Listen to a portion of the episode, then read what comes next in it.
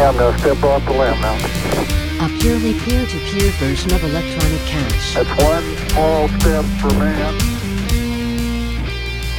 Wir erleben eine Zeitenwende. Chancellor on brink of second bailout of the banks.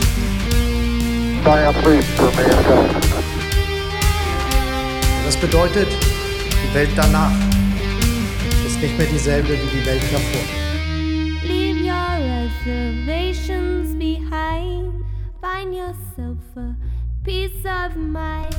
Hallo und herzlich willkommen zur 17. Folge von Zeitsprung Bitcoin. Wir sind eure Hosts Patrick und Lea und diese Folge ist der zweite Teil des Interviews mit Margot Pies.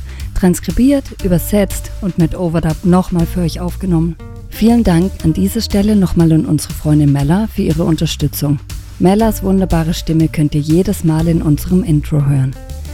Wir sind noch ein kleiner Podcast, damit wir mehr Menschen erreichen können. Empfehlt uns bitte euren Familien und Freunden, abonniert uns und bewertet uns in Apple Podcasts, Spotify und so weiter. Es gibt noch so viele Menschen, die von der stillen Revolution Bitcoin erfahren sollten, die uns schon so sehr beeindruckt. Unterstützung bei unserer Arbeit erhalten wir auch durch unsere Sponsoren. Als erstes haben wir da Bitbox. Not your keys, not your coins bedeutet, dass du Bitcoin nie auf einer Exchange liegen lassen solltest, denn dann ist der private Schlüssel dort und nicht bei dir selbst. Mit einer Hardware-Wallet von Bitbox, der Bitbox 02 Bitcoin Only, musst du dir nie wieder Sorgen über die Aufbewahrung deiner Bitcoin machen. Von der Exchange direkt auf die Bitbox und du hast die volle Kontrolle. Informiere dich auf bitbox.swiss/zsb und erhalte sie 5% billiger. Und dann haben wir noch Blabstyle. Jonathan, der Gründer, hat uns darauf aufmerksam gemacht, dass Patrick letzte Woche die Stahlsorten verwechselt hat. Das Produkt ist so durchdacht, dass insgesamt drei verschiedene Legierungen zum Einsatz kommen. Die Außenhülle ist aus einer Edelstahl-Titan-Legierung 316 Ti und die Innenhülle sogar aus Titan Grade 5. Dieser Stahl wurde eigentlich für die Raumfahrt entwickelt. Du kannst das Backup deiner 24 Wörter aus der Bitbox also auch unbesorgt im ganzen Sonnensystem verstecken. Erfahre mehr darüber auf blab.style slash ZSB und spare 5% beim Kauf deiner Titan Wallet. Und jetzt zurück zur heutigen Folge. Am Ende der letzten Folge hat Margot ganz viele neue Themen angesprochen und wir wollten mehr von ihrem Wissen anzapfen. Sie spricht mit uns über Gridless Mining im globalen Süden und erklärt uns, warum die Klimakrise eine Wasserkrise ist. Wir lernen, warum Wasser eine fossile Ressource ist, mit der wir achtsam umgehen müssen und sprechen auch über die Potenziale der Kernkraft. Bitcoin fixt nicht alles. Es sind wir Menschen, die auf diesem Planeten Acht geben müssen. Aber mit einem gesunden Geld, das physische Grenzen und endliche Ressourcen realistisch abbildet, können wir Menschen einen langen Zeithorizont entwickeln, den wir brauchen, um für die Zukunft zu sorgen. Dafür brauchen wir neben Technologie auch Gemeinschaft und Mut. Viel Spaß beim Zuhören. I'm not sure. Did I answer all your questions? No, no, you just- I think I you just- a little too. You just opened up so many Du hast gerade einfach nur so viele Bereiche eröffnet, zu denen ich dir gerne Fragen stellen will. Ja, aber die zwei Sachen, die du gerade angesprochen hast, die ich so wichtig finde, Bitcoin wo Bitcoin so eine entscheidende Rolle spielt, sind auf der einen Seite Bitcoin Mining und die Energieseite davon und andererseits das, was du gerade über die Perspektive der, der Kinder gesagt hast. Ja, also die ganze Bildung und wie wichtig das ist. Und da kommt ein unglaublich gesellschaftlicher Druck, eine große Auswirkung auf uns zu. Wir, wir sind Millennials, aber auch die Generation, die nach uns kommt, Gen Z, was und was uns vereint, ist natürlich auf eine Art die Angst vor dem, was kommen wird. also climate, uh, Und wir sprechen hier mit dir, weil du auch Klimawissenschaftlerin bist und ich war selber wirklich stolz auf die junge Generation. Ich hab generation. das natürlich How miterlebt beim Unterrichten, als Fridays for Future und all das aufkam. Und weißt du, ich dachte mir nur so, was ist mit der Generation los? Die hat eigentlich keinen Antrieb. Ja, alle Subkulturen sind verschwunden. Man sieht keine Hip-Hopper mehr, man sieht keine Punks mehr, man sieht keine Goths mehr. Alle schauen gleich aus. Und dachte ich mir so, hey, im Inneren liegt denen wohl doch einiges am Herzen. Ja? Und natürlich war die. Pandemie für diese Jugendbewegung ein herber Schlag. Ja. Aber lass uns doch einfach mal drüber sprechen, wie die jüngere Generation gerade über das Klimathema lernt, wie und was sie lernen. Und welche Rolle da Bitcoin spielt überhaupt und was sie wahrnehmen. Weil als wir zum Beispiel unserem Sohn erzählt haben, dass wir mit dir als eine Klimawissenschaftlerin sprechen, da war er ganz aufgeregt und wollte unbedingt ganz genau wissen, was du alles tust. Und wir haben erklärt, dass du Wissenschaftlerin bist und irgendwann meinte er dann so, ja, ja, ich will ja eh Paläontologe werden, also das ist sein erklärtes Ziel, ist da ganz klar, das, das läuft so. Und dann haben wir ihn gefragt, ob er eine Frage für dich aufnehmen will. Und das hat er auch getan. Aber ja, es, es ist schon eine relativ große Frage, die er stellt. Und ich habe ihn gefragt, könntest du vielleicht noch ein bisschen genauer sein? Ja. Nein. Okay. Und er hat gesagt, nein, ich will sie genau so fragen. Ich spiele es einfach ab und du antwortest so, wie du es für richtig hältst und vielleicht können wir dann irgendwann zum Thema Mining kommen. Okay.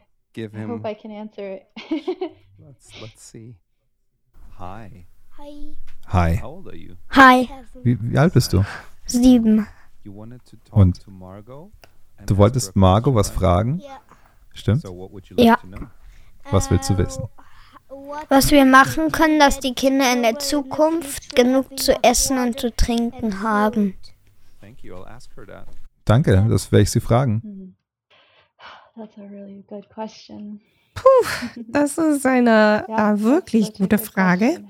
Ja, ähm, das ist eine so gute Frage. Ähm, Was können wir tun, damit die Kinder in der Zukunft Nahrung und Wasser haben können? Nun, ähm, diese Frage ist nicht leicht zu beantworten, denn wir haben Probleme mit der Wasserknappheit, weil wir dazu neigen, nicht an die Zukunft zu denken. Und das ist eigentlich eines der Probleme mit unserem Geldsystem und mit dem Aspekt der Zeitpräferenz. Ich habe versucht, an diesem einen äh, ökologischen Ökonomen äh, zu denken. Ich glaube, John Pete, der ein Buch darüber geschrieben hat, es heißt Ökologische Ökonomie, Energy und Nachhaltigkeit. Ich habe tatsächlich ein Buch in meinem Schlafzimmer. Wenn ihr wollt, kann ich es holen. Manchmal erwähne ich äh, dieses Buch. Es heißt John Pete, Energy and the Ecological Economics of Sustainability. Also dieses Buch würde ich in den frühen 90ern ähm, veröffentlicht. Und er spricht im Grunde über die Österreicher, wisst ihr? Ähm, ich muss Ihnen nicht in allem zustimmen, aber ich ähm, oder Sie verstehen das Konzept der Zeitpräferenz äh, ziemlich gut. Und ähm, so spricht er über Zeitpräferenz, aber er nennt es nicht genau so. Er verwendet so ähm, seine eigene Sprache, aber er hat festgestellt, dass Geld, so wie es jetzt funktioniert, uns zwingt, die Gegenwart höher zu bewerten als die Zukunft. Und das ist das Problem. Wenn man versucht, nachhaltig zu wirtschaften, wenn man versucht, etwas für die Zukunft zu hinterlassen, die Nahrung, ähm, die Nahrung und Wasser. Und ähm, wir sind von vornherein gezwungen, die Dinge jetzt zu nutzen, anstatt sie zu sparen, weil das Geld äh, mit der Zeit an Wert verliert. Und ähm, das ist ein umgekehrter Anreiz zu dem, ähm, was der Anreiz von Bitcoin ist, nämlich eine geringere Zeitpräferenz. Wisst ihr schon, ähm, ihr wisst schon, Geld sparen, verwende es in der Zukunft, weil der Wert äh, mindestens gleich oder etwas höher sein wird.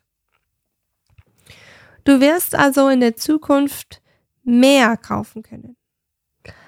Es ist also ein Anreiz, das Geld zu behalten, jetzt nicht zu konsumieren oder nur das Nötigste zu konsumieren, weil man dann ein bisschen bestraft wird, äh, weil man nicht den Vorteil hat, das für die Zukunft zu sparen. Und weil das so ist, weil die Anreize derzeit umgekehrt sind, verbrauchen wir für alles, was wir konsumieren, Energie und einen Teil der Umwelt und legen keinen Wert auf die Erhaltung oder den Schutz unserer Planeten für künftige Generationen. Wenn wir also diesen Anreiz umkehren können, dann können wir einen Weg finden, Nahrung und Wasser für die Zukunft zu sichern. Und ich denke, ähm, dass das ist einer der Gründe, warum ich sehr daran interessiert bin, Bitcoin wirklich zu verstehen. In diesem speziellen Rahmen, weil ich mich darum sorge, dass etwas für die Zukunft übrig bleibt, für zukünftige Generationen, damit sie nicht ein schreckliches Leben haben. Wenn wir so weitermachen wie bisher, wird es nicht besser werden und das will ich nicht äh, für die nächste Generationen. Ich will das nicht für die Kinder. Du hast über Zeitpräferenz gesprochen und es ist mir aufgefallen, wie kontraintuitiv das ist. Weil Bitcoin einen Anreiz bietet, den Konsum in der Gegenwart zu senken consume of your, your consumption of everything für einen möglichen Zukunftskonsum. Was wir aber tatsächlich tun, ist den Energieverbrauch zu erhöhen. Das ist also etwas, was wirklich schwer zu verstehen ist, wenn wir versuchen, Leuten beizubringen, die Bitcoin noch nicht kennen. people who don't get Bitcoin yet. Aber ich denke, es ist wirklich wichtig, dass wir als Spezies, als menschliche Spezies, mehr Energie verbrauchen. Und es ist so heuchlerisch, dass wir als Menschen im globalen Norden den Menschen sagen, sie sollen Energie sparen, während die Menschen im globalen Süden sehr oft gar keine Energie haben. Sie haben vielleicht eine kleine Lampe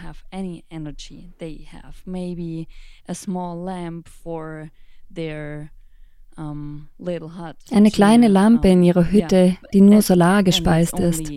Und wir verbrauchen so viel Energie. Und es ist wirklich schwer, darüber nachzudenken, ohne eine Antwort zu haben. To think about that without having the answer. And I think Bitcoin is such und ich denke, dass Bitcoin ein so mächtiges Werkzeug ist, mit dem wir wirklich sehen können, wo die Probleme sind.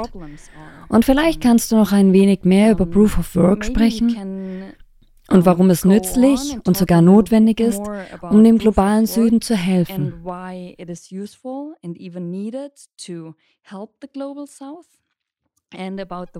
Und was die Wasserproduktion angeht, ich weiß, dass es sehr energieintensiv ist, Meerwasser zu entsalzen. Vielleicht bietet Bitcoin die Möglichkeit, Energiequellen anzuzapfen, die dies ermöglichen.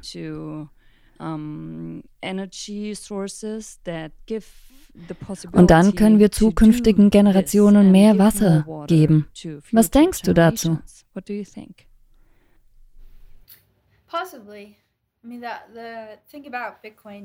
Möglich. Die Sache mit Bitcoin ist, dass ähm, er dazu beitragen kann, neue Energie zu nutzen, die sonst nicht in der Lage wäre, online zu gehen, wie, ähm, weil zusätzliche Schritte nötig sind, um ähm, diese Energie dann über das Stromnetz zu ändern, ähm, Endverbrauchern zu bringen. Es handelt sich also um ein Problem wie bei der Henne und dem Ei. Was war zuerst da? Die Henne oder das Ei? Richtig? Und normalerweise ist das so, dass man zuerst die Übertragungsleitungen äh, baut. Dann baut man die Generatoren oder baut man erst die Generatoren und dann erst die Übertragsleitungen. Die Wartezeit beträgt mehrere Jahre oder länger, ähm, je nach Energiequelle. Wenn es sich um Erdwärme äh, handelt, beträgt die Wartezeit sieben Jahre oder so ähnlich. Das habe ich heute gerade von einem Geothermie-Experten gehört. Aber wenn du wartest, wie willst du dann deinen Stromgenerator aufrechterhalten?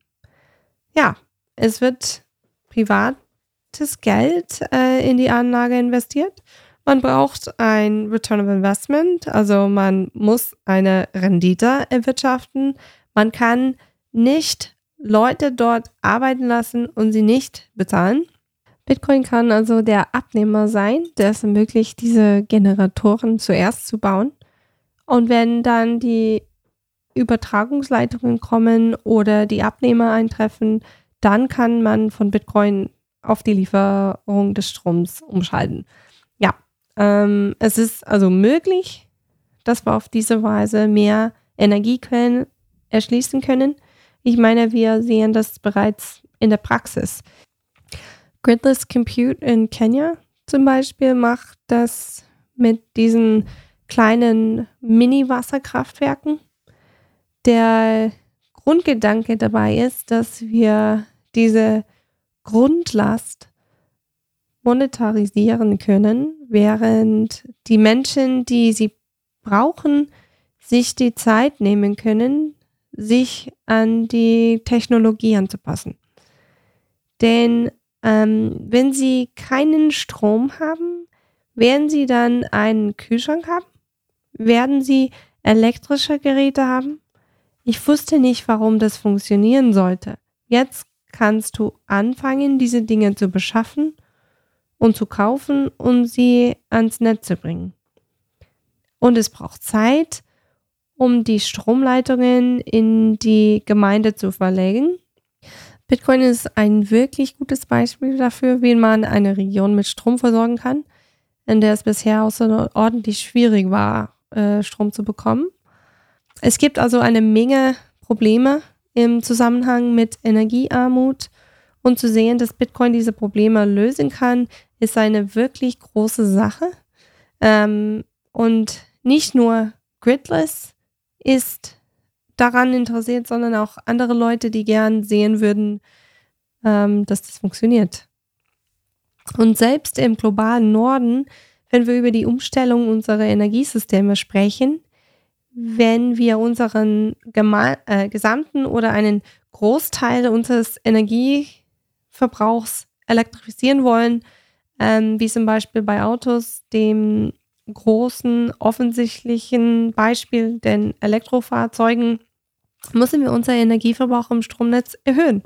Wie werden wir also ähm, all diese Ressourcen nutzen? Wir haben das gleiche Problem. Wir haben gestrandete Ressourcen. Es sind nicht nur fossile Brennstoffe, die äh, gestrandete Ressourcen haben. Auch äh, bei Solar- und Windenergie und Geothermie kann es zu ähm, ungenutzter Energie kommen weil es keinen Abnehmer gibt oder weil die äh, Übertragungsleitungen zu lange Wartezeiten ähm, für den Anschluss an ein Stromnetz haben oder sagen wir, du hast einen Solarpark und dein Netzbetreiber will zu Beginn der Planung und Modellierung deine Einnahme im Laufe der Zeit, deine Kapitalrendite im Laufe der Zeit wissen und sagt dir, na gut, du musst nur 20 Prozent der Zeit die Leistung ähm, droseln. Und dann kannst du endlich am Netz gehen. Nun, wenn es ähm, dann eine Reihe anderer Leute, andere Unternehmen, äh, Energieversorgungsunternehmen gibt, die äh, zur gleichen Zeit einschalten, ist jetzt viel mehr Strom verfügbar und nicht genug Nachfrage. Der Netzbetreiber könnte dann sagen, dass man äh, 40 Prozent der Zeit drosseln muss. Und jetzt heißt es, was ist das? Ist es praktischer für mich, Strom zu verkaufen und diesen zu betreiben? Oder ist es praktischer für mich, ihn einfach abzuschalten? Ähm, das sind also echte Fragen, die auftauchen und ähm, deshalb ist es eine hochflexible äh, Last, wie das Bitcoin-Mining wirklich wertvoll, um sicherzustellen, dass diese Energieressourcen online bleiben und nur zur Verfügung stehen, den die Nachfrage aufholt und der Übergang äh, abgeschlossen ist. Wir müssen also diese Energiequellen so schnell wie möglich ausbauen, um den Übergang so schnell wie möglich zu vollziehen. Aber es gibt Schlüsselprobleme, die wir dabei lösen müssen und nicht alle davon lassen sich leicht durch die Politik lösen, denn auch hier gibt es eine Menge Blockaden. Es ist also wichtig, innovative Wege zu finden und das Bitcoin Mining ist eine Möglichkeit, äh, dies zu tun. Vielleicht wird es ein Weg sein, ähm, um die Energieversorgung zu verbessern, sodass die Entsalzung praktischer oder erschwinglicher wird. Das ist möglich, aber ich weiß nicht, die Zukunft ist ungewiss, ähm, aber es ist sicherlich eine Möglichkeit. Ähm, wir verbrauchen zu, ähm, zu viel Wasser aus unseren Grundwasserressourcen. Wir haben dieses Problem hier in den Vereinigten Staaten, aber es ist ein Problem auf der ganzen Welt. Und es ist so, wie ich also schon über die Zeitpräferenz gesprochen habe, richtig? Ähm, auch weil es dieses Streben nach einem nie endenden ähm, Wirtschaftswachstum gibt. Und wenn man das Wachstum vor, äh, fortsetzt, du kannst dich nie wirklich vollständig äh, von deinen natürlichen Ressourcen entkoppeln, nur um weiter zu wachsen. Und es gibt eine Menge wissenschaftliche, empirische äh, Beweise, dass das der Fall ist. So ist zum Beispiel das ähm, Ogallala Grundwassersystem, das sich über sieben Staaten im mittleren äh, Westen der USA erstreckt, von Übernutzung und Erschöpfung äh, bedroht. Vor ein paar Jahren habe ich im Rahmen eines Kurses über Wasserressourcen eine Arbeit äh, darüber geschrieben und ich untersuchte, wie dies die internationale Nahrungsmittelversorgung destabilisieren würde und auch die Auswirkungen des Klimawandels auf die Region und das Reservoir ähm, unabhängig von der Übernutzung. Wisst ihr, das äh, sind alles echte, reale Probleme. Und die Übernutzung dieser endlichen Wasserressourcen bedeutet, dass unsere Lebensmittelindustrie, unsere Lebensmittelhandel so global ist, dass es eine Reihe von Schwachstellen in der Lebensmittelkette gibt, die auf die Übernutzung dieses, dieser Grundwasserressourcen zurückzuführen sind. Und die Menschen sind sich dessen vielleicht nicht bewusst, aber Grundwasser ist tatsächlich eine fossile Ressource, die nicht als erneuerbare Ressource betrachtet wird, weil die Zeitskala für die Wiederauffüllung des Grundwassers nicht die menschliche Zeitskala ist, sondern Hunderter oder Tausende von Jahren. Wenn man also das Grundwasser erschöpft und es sich nicht schnell genug wieder auffüllt, wenn man es schneller erschöpft, als es sich wieder auffüllen kann, dann ist diese Wasserressource irgendwann nicht mehr da. Wir müssen also bewusst entscheiden, wie wir Lebensmittel und Landwirtschaft wirtschaftliche Produkte auf nachhaltige Weise konsumieren wollen, ähm, nicht nur um des Konsums willen, sondern um der Produktion willen ähm, und dabei auf die Ressource Wasser Rücksicht nehmen, denn Wasser ist der wichtigste grundlegende Schlüssel zum Leben, das Wasser, das Sauerstoff enthält. Ohne Wasser ist man aufgeschmissen. Das ist also wirklich wichtig, dass wir die Zeitpräferenz hier verstehen und wirklich darauf achten, dass es sich nicht um unendliche Ressourcen handelt. Das Oberflächenwasser macht, glaube ich, nur etwas 2% des gesamten auf dem Planet verfügbaren Wassers aus. Also einen sehr, sehr kleinen Prozentsatz des ähm, gesamten auf dem Planet verfügbaren Wassers. Ein großen Teil des Wassers ist in den Gletschern und im Ozean eingeschlossen, aber das Wasser in den Süßwasserströmen ähm, oder im Grundwasser ist ein sehr, sehr kleiner Prozentsatz der gesamten verfügbaren ähm, Wasserressourcen. Es ist also viel effizienter, das Süßwasser zu erhalten, als ähm, zu versuchen, mehr und mehr Energie in die Süßwassergewinnung äh, aus dem Meer zu stecken. Ja, das können wir schon tun, aber ähm, wir müssen auch überlegen, wie praktisch das wirklich ist. Ist es nicht besser, wenn wir uns überlegen, wie wir achtsamer mit diesen Ressourcen umgehen und sie nicht missbrauchen? Es, ich glaube, ähm, das ist ein viel wichtigerer Rahmen, um zu verstehen, wie man diese Dinge, diese Ressourcen für zukünftige Generationen schützen kann. Weil, ähm, ja, das könnte mehr Energie bringen. Aber wann müssen wir sagen, wir haben genug?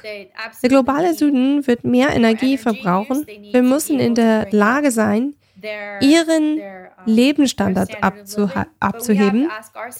Aber wir müssen uns fragen, wer viel Privilegierte ist und sagen, ähm, wann ist es genug für uns? An welchem Punkt sagen wir, ähm, wir sind zufrieden? Wir brauchen dieses zusätzliche Dinge nicht wirklich. Ich brauche dieses zusätzliche Gerät nicht wirklich. Ich brauche diese Dinge nicht, weil ein großer Teil der Technologieproduktion auch Wasser benötigt. Es ist auch nicht nur Wasser, das ähm, in die Landwirtschaft fließt. Und ab welchem Punkt sind wir zufrieden? Wir müssen nicht weiter, äh, weiter wachsen, wir müssen nicht weiter Dinger sammeln.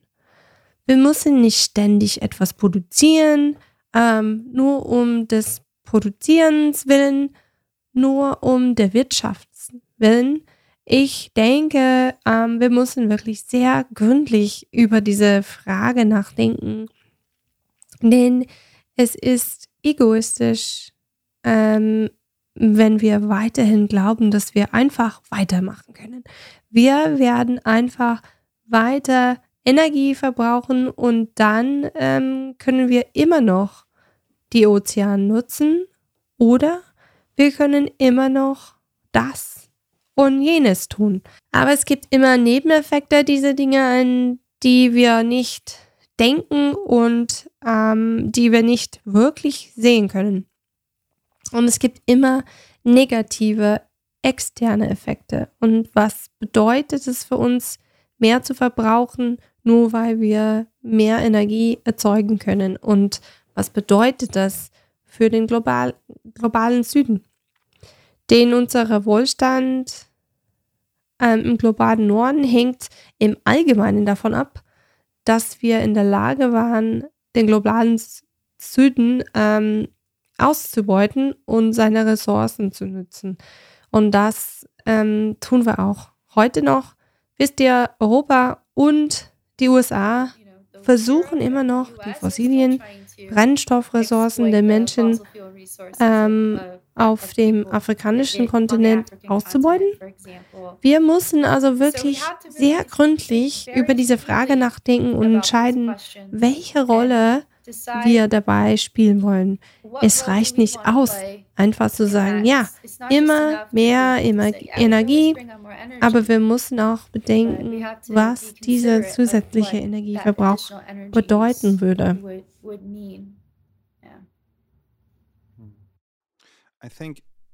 Ja, ich, ich denke, dass der globale Norden, ganz besonders in Europa, seit der Ukraine-Krieg ausgebrochen ist, ganz besonders Deutschland, ist sich viel mehr bewusst geworden, welche Energieabhängigkeit hier herrscht. Und die Leute fangen an, darüber nachzudenken, wie kann das auf Regulationsebene angeschaut werden. Lass uns mal darüber nachdenken, was du gerade nach, was du gerade gesagt hast. Ich finde es so spannend, was du über Wasser gesagt hast. Stellen wir uns vor, wir überwinden dieses Hindernis, Politik, Regulierung und wir sind in einer imaginären Welt, in der dieses Bewusstsein bei allen da ist. Und innerhalb von einem gewissen Zeitrahmen erreichen wir dieses Ziel, dass noch genug Zeit ist, um dem Klimawandel zu begegnen. Und der globale Norden schafft dieses Bewusstsein auf allen Ebenen zu bekommen, dass Wasser so eine knappe fossile Ressource ist, wie du es beschrieben hast. Und allen ist bewusst, dass der globale Süden mehr Energie braucht und wir schaffen es irgendwie zusammenzuarbeiten und sagen, hey, welche Technologie hilft dem globalen Süden? Ich denke gerade daran, dass die alle Energiequellen, die wir haben, haben immer einen unglaublich hohen Wasserverbrauch. Das gilt natürlich für die Kernenergie und also Bitcoin hat mich mit Bitcoin beschäftigen, hat meine Perspektive auf die Kernenergie völlig verändert. Ich bin viel offener dazu, als ich es vor fünf Jahren war. Und trotzdem brauchen wir wahnsinnig viel Wasser für die Kühlung. Und auch bei den Solarzellen, die Herstellung verbraucht wahnsinnig viel Wasser. Was denkst du, was passiert, wenn wir wenn diesen Anreiz überall verbreiten könnten und die, die Nutzung und die Produktion von Energie muss steigen, besonders im globalen Süden. Was müssten wir, was müssten wir machen? Welche Technologie mit dem Bewusstsein dafür, dass Wasser eine fossile Ressource ist? Welche Technologie wäre die beste? Ich habe auf, hab auf Twitter unglaubliche Dinge gesehen, winzige kleine Module, die auf einen, die auf einen Lastwagen passen und Kernenergie erzeugen, die man im Prinzip überall auf der Welt hinbringen und installieren könnte. Und wenn wir in diesem idealistischen Szenario bleiben, welche Technologie fändest du die geeignetste, wenn wir uns vorstellen, der globale Norden hat verstanden, wir müssen dem globalen Süden mit Energie helfen, damit wir alle gemeinsam den Herausforderungen begegnen können, die die Bewältigung des Klimawandels bedeutet? Das ist eine gute Frage. Ich denke, die Kernenergie hat definitiv einen Platz in all dem, den ich, ähm, den sie ist einfach, ähm, den sie ist eine wirklich gute kohlenstoffarme Grundlast. Und ja, ähm, ich habe mit jemandem gesprochen, dem ich ein paar Fragen über die Brutalität des Brennstoffmarkts für Kernkraftwerke gestellt habe. Und es scheint, dass die Volatilität des Markts für Kernbrennstoffe zum Teil aufgrund der ähm, aufgrund von Vorschriften und vielleicht auch wegen der Brennstoffquellen viel geringer ist als bei Erdgas. Und Erdgas ist sehr unbeständig geworden, ähm, wie wir alle im letzten Jahr am, ein, am äh, eigenen Leib erfahren haben. Das liegt zum Teil daran, dass der Markt jetzt globaler geworden ist und es äh, mehr Akteure gibt, darunter auch Russland. Das sorgt für viel mehr Volatilität. Ich glaube also nicht, dass es ein großer Schritt nach vorn ist, eine Energie zu haben, ähm, bei der der Brennstoff, der Preis sich sehr dramatisch verändern kann. Ich glaube nicht, dass das für Länder, die sich entwickeln wollen, sehr nachhaltig ist. Ich glaube und denke, ähm, sie brauchen viel, viel stabilere, viel berechenbarere Energieressourcen. Ich würde mir wünschen, dass die Kernenergie dabei eine Rolle spielt. Vor allem diese neuen kleinen modulare Reaktoren, ähm, die scheinen sehr vielversprechend zu sein. Sie können eine Menge Strom erzeugen und brauchen auch nicht viel Platz. Ich finde das ähm, sehr cool und ich weiß auch, dass einige Unternehmen sehr innovativ sind, was den Wasserverbrauch angeht, weil sie nicht so viel Wasser verbrauchen müssen oder es wieder äh, verwerten können. Das ist ein wirklich wichtiger Faktor, den angesichts des Klimawandels ist die Verfügbarkeit von Wasser sehr unvorhersehbar. Und viele Kernkraftwerke sind an Flüssen gebaut worden. In Frankreich zum Beispiel ist das sehr üblich. Ähm, sie werden in der Nähe eines Gewässers gebaut und ähm, wenn man sich mitten in der Dürre befindet und das Wasser nicht mehr da ist, wie sie, äh, wie soll man dann ähm, das Kernkraftwerk betreiben? Ähm, man muss diese Dinge also berücksichtigen. berücksichtigen. Äh, Jonathan Overpack ist ein Klimawissenschaftler, der sich an der Universität von Michigan mit äh, Wasserressourcen beschäftigt. Und ich habe ihn im Jahr 2021 sprechen hören. Ähm, er hielt eine Grundsatzrede auf einer Konferenz und er sagte, ähm, die Klimakrise ist eine Wasserkrise. Und ich liebe äh, diese Formulierung, denn es handelt sich wirklich um eine Wasserkrise, denn äh, je wärmer die Atmosphäre wird, desto mehr Wasser kann sie aufnehmen. Und die Sache mit dem äh, Klimawandel ist die, dass er die Wahrscheinlichkeit extremer Wetterereignisse erhöht. Das bedeutet also, dass das Klima viel weniger vorhersehbar ist und das macht es uns auf viele verschiedene Ebenen schwer, unsere Gesellschaft oder unsere Zivilisation äh, zu planen. Und ähm, der Bauingenieure ist ähm, diese Art der Vorhersagbarkeit sehr wichtig, weil sie ein Gebäude entwerfen, das einem Ereignis von 100 Jahren oder einem Ereignis in 1000 Jahren standhalten muss. Und wenn diese Ereignisse häufiger oder unvorhersehbarer werden, oder wenn es wahrscheinlicher wird, dass ein noch schlimmeres Ereignis, ein Wetterereignis oder ein Klimaereignis eintritt, ähm, wie werden Sie daran, äh, wie werden Sie dann Ihr Gebäude oder Ihre Strukturen entwerfen? Bei Tsunamis zum Beispiel baut man Flucht- und Evakuierungsstrukturen und muss wissen, wie hoch das Wasser nach dem Tsunami ansteigen, wird. Und es gibt keine Formel, kein physikalisches Gesetz, um alle möglichen Tsunami-Ereignisse zu modellieren und zu wissen, wie hoch sie auffallen wird, ähm, oder können. Man muss also auf historische Daten zurückgreifen.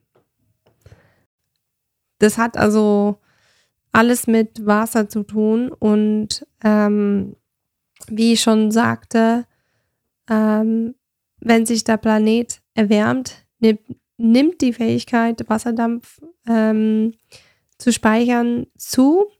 Wasserdampf ist auch ein sehr wichtiges ähm, Treibhausgas. Es speichert Wärme man hat also jetzt einen Rückkopplungskreislauf. Und was passiert ist, dass durch die Erwärmung mehr Wärme entsteht. Das bedeutet, dass die Evapor Evapotranspiration des Bodens, also die Fähigkeit, Wasser aus dem Boden zurück in die Atmosphäre zu saugen, zunimmt. Und das, ähm, und dann ähm, nimmt es diese extremen äh, Niederschlagereignisse, bei denen es zwischendurch tonnenweise regnet, was zu katastrophalen Überschwemmungen führen kann. Wir haben Überschwemmungen wie in Europa gesehen. Wir haben das gesehen. Wir haben Überschwemmungen in äh, verschiedenen Teilen der Welt. In Kalifornien zum Beispiel gibt es einige Überschwemmungen und auch ähm, der mittlere Westen hatte mit Überschwemmungen zu kämpfen, die ähm, Schäden anrichteten, auch in der Landwirtschaft.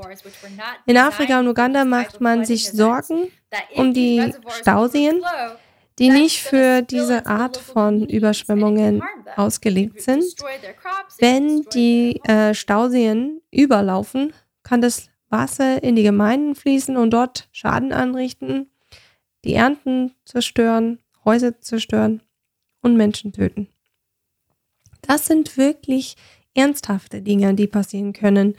Es gibt also diese Kosten, ähm, es gibt diese starken Niederschläge, die in kurzer Zeit auftreten. Und ähm, dann gibt es inzwischen diese Trockenperiode. In beiden Fällen tut man dem Boden nicht wirklich etwas Gutes, weil er trocken ist. Die Eigenschaften des Bodens ändern sich also je nach Feuchtigkeitsgehalt und ähm, wenn der Boden zu trocken ist oder wird, ähm, fällt es ihnen schwer, Wasser aufzunehmen. Das Wasser wird dann einfach abfließen und in Seen, Flüssen und Meere fließen. Es wird also nicht einfach alles aufgesaugt, ähm, wenn es auf dem Trocknen liegt und es wird zu Katastrophen führen. Das ist also ein Problem und das bedeutet, dass es nicht wirklich vorteilhaft ist, einfach mehr Regen zu haben, oder? Das bedeutet nicht nur oh, ähm, mehr Pflanzen und besseres Wachstum. Das, das tut es nicht, denn zwischen den Trockenperioden verändern sich die Bodeneigenschaften ähm, und dafür gibt es eine ganze Reihe von Formeln und ich habe eine Prüfung darüber abgelegt ich weiß also, dass ich mich ein bisschen äh, mit diesem Thema auskenne. Also ja, die Klimakrise ist eine Wasserkrise. Wasser ist wirklich wichtig und wir müssen es wirklich erhalten und darauf achten. Und es ist nicht nur so, oh, der Planet, der Planet äh, erwärmt sich. Es ist wirklich so, dass Wasser, das Wasser alles ist. Und ich bin äh, seit 9 Uhr morgens in Sitzungen ich weiß also, dass ich ein bisschen vom Thema äh, abschweife, aber ähm, äh, das ist, weil ich müde bin und ich hoffe, dass, äh, uh, also, dass ich nicht zu weit von den Themen abschweife, die ähm, so interessant sind. That was Oh, that was so interesting. I've just been sitting here thinking, like hoping for the moment where, where Nein, das war so interessant, was du gesagt hast. Und ich habe hier gesessen auf den Moment gehofft, wo du sagst, ja, Bitcoin fixes das. Und Troy Cross hat es, glaube ich, mal gesagt, Bitcoin ist wie ein Schweizer Taschenmesser. Und wir wissen noch gar nicht genau, welches seiner Werkzeuge irgendwann mal eine Funktion in der Zukunft einnimmt, um uns bei irgendetwas zu helfen. Oh, Und das sind alles so Sachen, wo ich mir denke, wow, Mann, es gibt, es gibt so viele Probleme die, was Politik oder Regulierung angeht, ist einfach noch viel mehr, worüber wir nachdenken müssen. Wir haben all diese zusätzlichen Ereignisse, die wir in Betracht ziehen müssen. Wenn wir zum Beispiel Orte für die Energiegewinnung abwägen, wenn wir überlegen, hey, wie planen wir das, das, das Stromnetz? Und bei dem, was du erzählt hast, habe ich viel an ERCOT gedacht, die Regulierung des, des Netzes in Texas und die Dinge, bei denen Bitcoin dort schon geholfen hat. Und ich dachte mir, okay, ich bin bei weitem nicht schlau genug, um mir irgendwas auszudenken, wo wir da hinkommen können. Aber vielleicht, vielleicht kann der Markt eine Rolle einnehmen. Vielleicht gibt es eine Markebene, wo Bitcoin ein Signal sein kann, so wie es es bei den Winterstürmen in Texas war. Da war Bitcoin ja das Signal auf einer Preisebene. Und wo sich herausgestellt hat, ja, die, die Miner waren einfach nicht bereit, diese hohen Preise zu zahlen.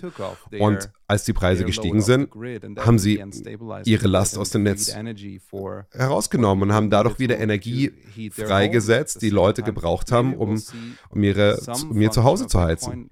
Vielleicht gibt es irgendeine Ebene von Marktanreizen auf globaler Ebene, wo Bitcoin helfen könnte. Jetzt gerade denke ich mir einfach nur, wir stehen vor riesigen Herausforderungen. Das ist serious. Ja, viel, viel schwieriger, als wir uns alle vielleicht überhaupt bewusst sind. Ich glaube, Menschen, die den Klimawandel leugnen, die werden zwar immer weniger und weniger. Und es wird immer schwerer und schwerer, sich dieses Narrativ aufrechtzuerhalten, dass es nur was ist, was immer passiert und die Menschen haben keine Rolle darin. Es wird schwieriger für Leute, sich an diesem also Narrativ festzuhalten. Aber es ist auch so viel schwieriger, mit allem, was wir herausfinden, Lösungen zu finden. Uh, und es ist schwer, nicht depressiv zu werden, sondern irgendwie zu gedeihen und Lösungen zu finden. Und ich denke, Bitcoin gibt den Anreiz, Lösungen zu finden. Und es gibt eine Menge sehr kluger Leute wie dich, die ihre ganze Mühe darauf verwenden, herauszufinden, wie man dieses Taschenmesser benutzen kann, um herauszufinden, welche Funktionen Bitcoin der Menschheit noch bietet. Find out about all the functions that Bitcoin is giving ja, und wenn es nur darum geht, Brücken zu bauen, also Brücken zu überwinden zwischen Fakultäten, die es normal nicht in Betracht ziehen, miteinander zu arbeiten. Ich glaube, auf der Wissenschaftsebene brauchen wir es, dass alle Fakultäten sich bewusst werden, in welcher Wasserkrise wir sind. Ja, absolut. Ich denke, das Wichtige an Bitcoin ist der gesellschaftliche Wandel, den äh, es bewirken könnte, die Fähigkeit, ähm, von einer Gesellschaft in eine andere zu wechseln, von einer sozialen Formation in eine andere. Und ich denke, wenn das möglich ist, dann wird es für uns einfacher sein, diese Probleme anzugehen. Aber ähm, wir müssen diese Erfahrung mit etwas machen, das uns lehrt, dass es eine andere Art gibt, die Welt zu sehen und eine andere Art, die Gesellschaft zu sehen und wie, ähm, wie sie dann funktioniert. Bei Bitcoin geht es darum, den Menschen die Möglichkeit zu geben, sich die Welt auf eine Art und Weise vorzustellen und ich möchte die Leute nicht entmütigen, denke ich.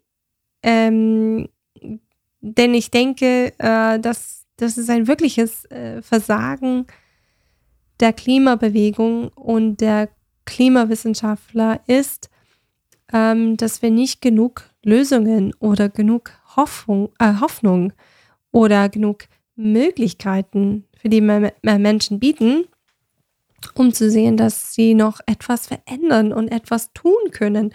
Und das äh, muss nicht im großen globalen Maßstab äh, geschehen. Sie können in ihrer eigenen Gemeinschaft etwas bewirken. Man kann in der eigenen Gemeinde Wege finden, um sich vorzubereiten, sich anzupassen und die Folgen abzumildern.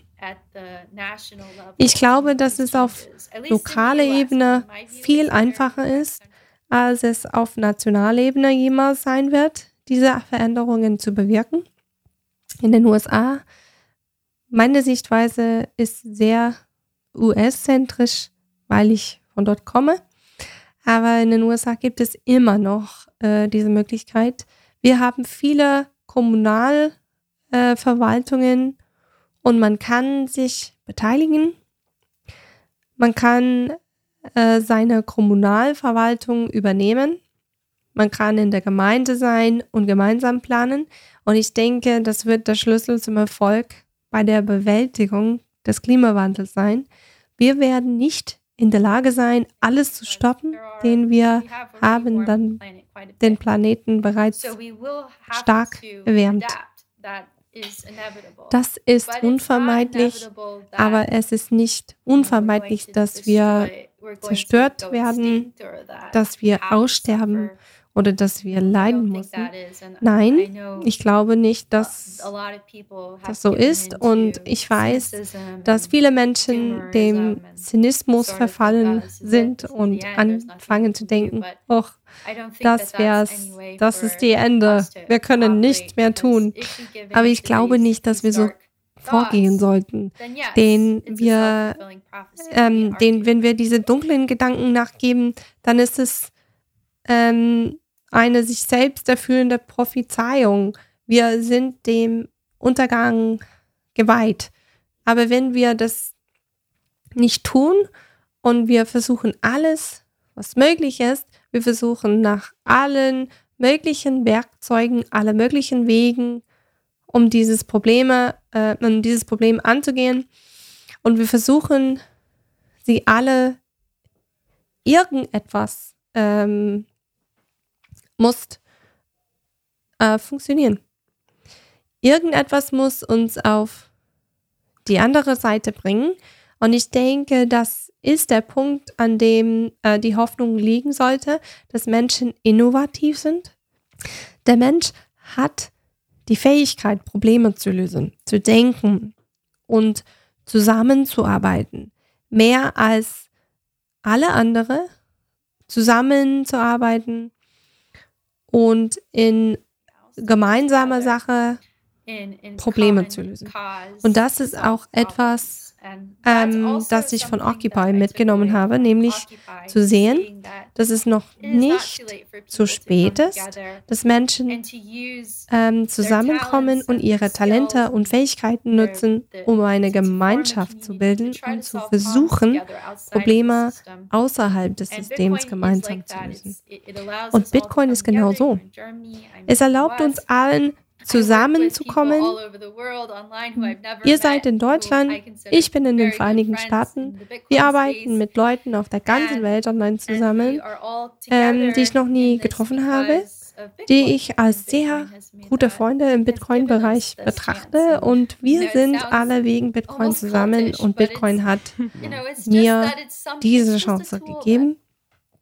Und wisst ihr, es klingt fast kultisch, aber es ist einfach ein Werkzeug, das uns allen ähm, eine gemeinsame Sache gibt.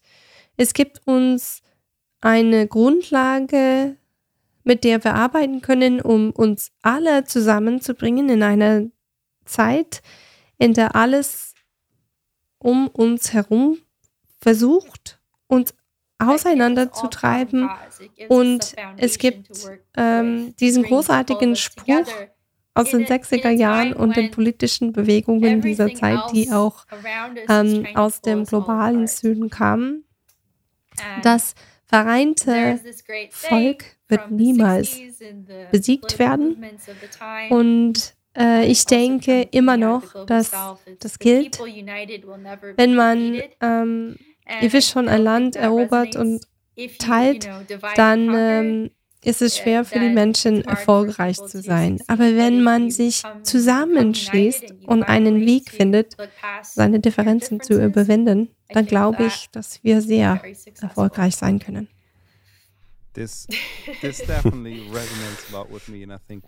Margot, das spricht sehr vieles bei mir an und bei vielen unseren Zuhörern und ich muss jetzt über vieles nachdenken, was du gesagt hast. Das war das war alles, aber auf gar keinen Fall entmutigend. All die Worte, die du gesagt hast, ich könnte nur versuchen, nur versuchen, was davon zu wiederholen, aber es war einfach Wunderbar, was du gesagt hast. Vielen, vielen Dank, dass du dir die Zeit genommen hast, zu unserer Show zu kommen. Alles Gute für deine Forschung und du bist einfach ein fantastischer Beitrag für den ganzen Bitcoin Space. Danke dir.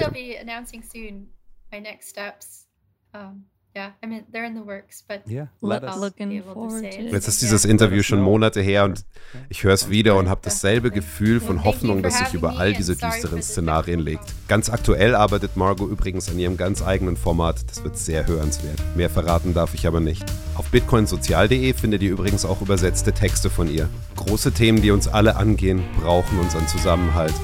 Hoffnung fühlt sich gut an, oder? Trinkt einen großen Schluck Wasser. Denkt dran, Bitcoin ist Zukunft für alle. Hodl, spend, replace.